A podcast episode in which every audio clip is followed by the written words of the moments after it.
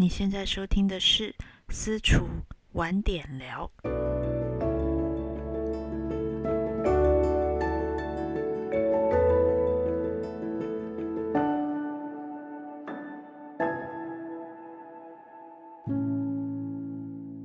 这个 podcast 节目是基于粉丝页“私厨女子旅”这一个专门讲啊历史、宗教。以及旅游文化的一个粉丝页所衍生出来的 Podcast 节目，不论粉丝页或是本 Podcast 节目呢，都是由小编我本人亲自操刀拍摄、录音，并且会诊资料。今年因为疫情的关系，所以嗯，很多的拍摄的行程或者是呃采访的行程都因此而取消了。所以，小编手上有非常多的呃一些资料，但是缺乏漂亮的影像或者是影片的辅助来呈现给大家。嗯，我想了很久，如果是透过 Face Facebook 的话，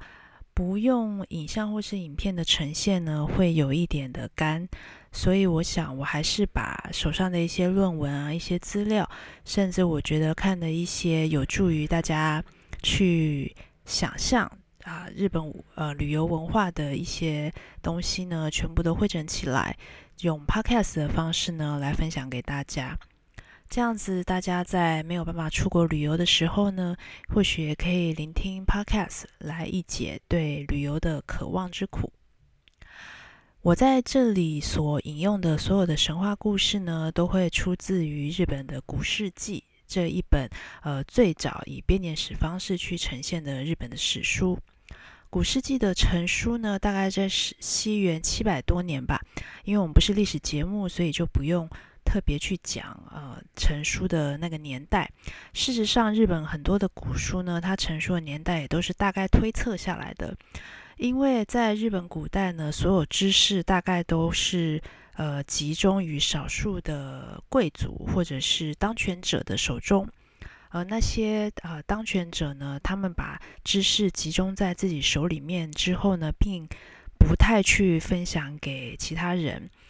呃，意思就是说，可能是非自己家族以外的人，或者是非贵族以外的人，导致于呃我们现在所以看到的古书呢，其实是蛮破碎的，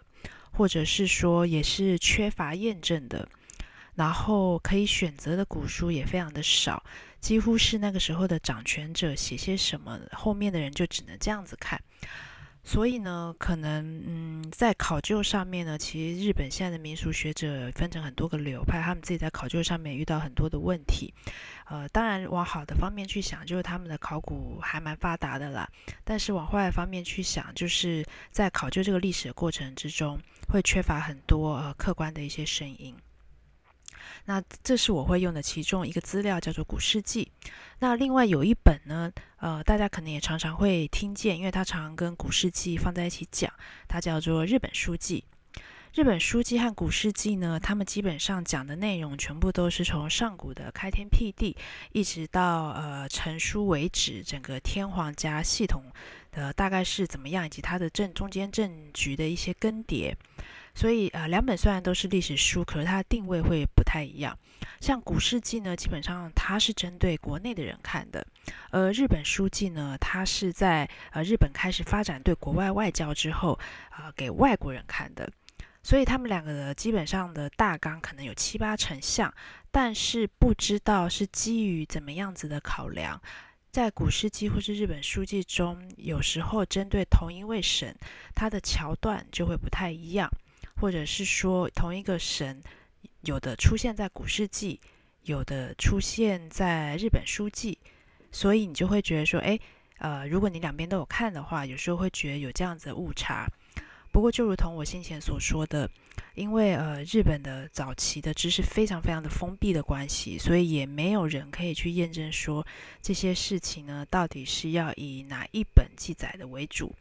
不过也没有关系，因为我们是听神话故事去了解另外一个国家的文化，所以在这边大家不不妨就是放宽心，就听听看。不过呢，我自己的话，我还是会以古世纪为主。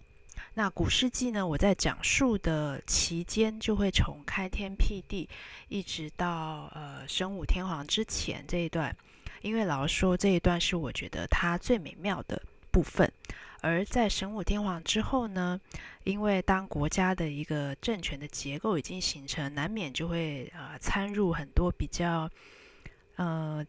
讲通俗一点就是比较毁三观的事情，比如是说古代的一些近亲的通婚啊，或者是说呃在大家在工作局里面常常看到的呃嫡庶之间的争权的厮杀，这些我都嗯不是很想要讲，因为我觉得这个。呃，讲起来就太人性黑暗面了。但是我们今天去了解一个异国的文化呢，是某种程度来说是为了舒压，是为了长见识。我自己并不想要去讲述这么深层的，或者是说这么一点人性黑暗的故事。所以，如果今天各位听众是有想要听这个部分呢，很抱歉，这个 podcast 可能没有办法满足你的需求。可是，如果你今天想要听的是属于神话故事那一面呢，那我会非常的乐意去分享。所以我讲的部分呢，不只是神话的故事，然后也有包含过去这些呃格局。在神道里面，格局比较高的一些神，它相关的一些神社或是佛阁的一些景点，甚至呢，像我自己过去非常喜欢真言宗的关系，我也会呃分享一些关于真言宗的事情，包含我自己去四国遍路的时候啊所体验到的一些小小的感想。不过说四国遍路呢，今年本来也是想要去的，因为今年有闰月的关系啊，听说它的呃保佑会是加倍的。只是也是因为疫情的关系都没有办法去，非常希望明年还有机会可以再去四国遍路。那我为了去四国遍路呢，进行了非常多的髋关节还有膝盖的训练，真的希望这些训练能够早日的派上用场。另外，我透过这些节目还会想要讲的东西，除了呃一些神社佛阁，或者是说。呃，宗教文化之外呢，当然也还会有呃各地比较 local 的风俗习惯。其实我开始经营私厨这样子的一个资讯分享平台呢，除了我对于日本文化的喜爱，以及我对于日本旅游的爱好之外，更大的一个原因是。我在研究日本文化的过程之中，发现其实台湾的文化和日本的文化都有很多的相似之处，而且我会觉得那些相似之处呢，会非常的可爱。譬如是说，台湾的道教，台湾的道教是受中国的道教影响很深，而不只是台湾有受中国的道教影响很深，像是日本的神道、神社。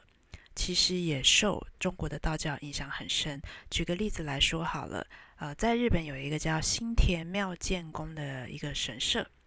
在这里呢供奉的是七曜星，也就是北斗七星。因为日本呢受中国的道教影响，所以他们有星辰的信仰。所谓星辰的信仰，就是将啊北斗七星给神格化。像是所谓的妙见菩萨，或是天之狱中主神，他们都是受到星辰信仰影响很重的神。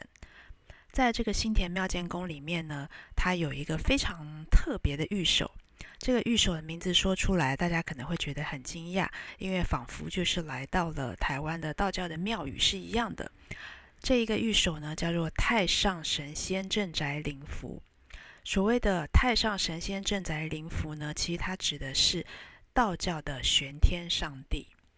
这个呢，如果想要见道教玄天上帝呢，台北的就有非常多的庙宇是在供奉玄天上帝的。而我举这个例子呢，是想说，其实呃，日本的文化呢和我们的文化有非常非常多重叠的地方，而我觉得去挖掘那些重叠的地方是一件非常非常可爱的事情。那也希望大家透过聆听我的节目呢，也可以去挖掘更多诶。其实感觉好像是不一样的国家、不一样的文化，但是我们这么的相似。然后最后呢，呃，也从这个聆听的过程之中呢，也可以对我们的文化有更多的认识，并且更多的爱上了自己所生长的这一块土地。那么下一集我要讲的就会是从古世纪最开头、最开头所谓开天辟地的故事开始讲起。那么我们下集再见喽。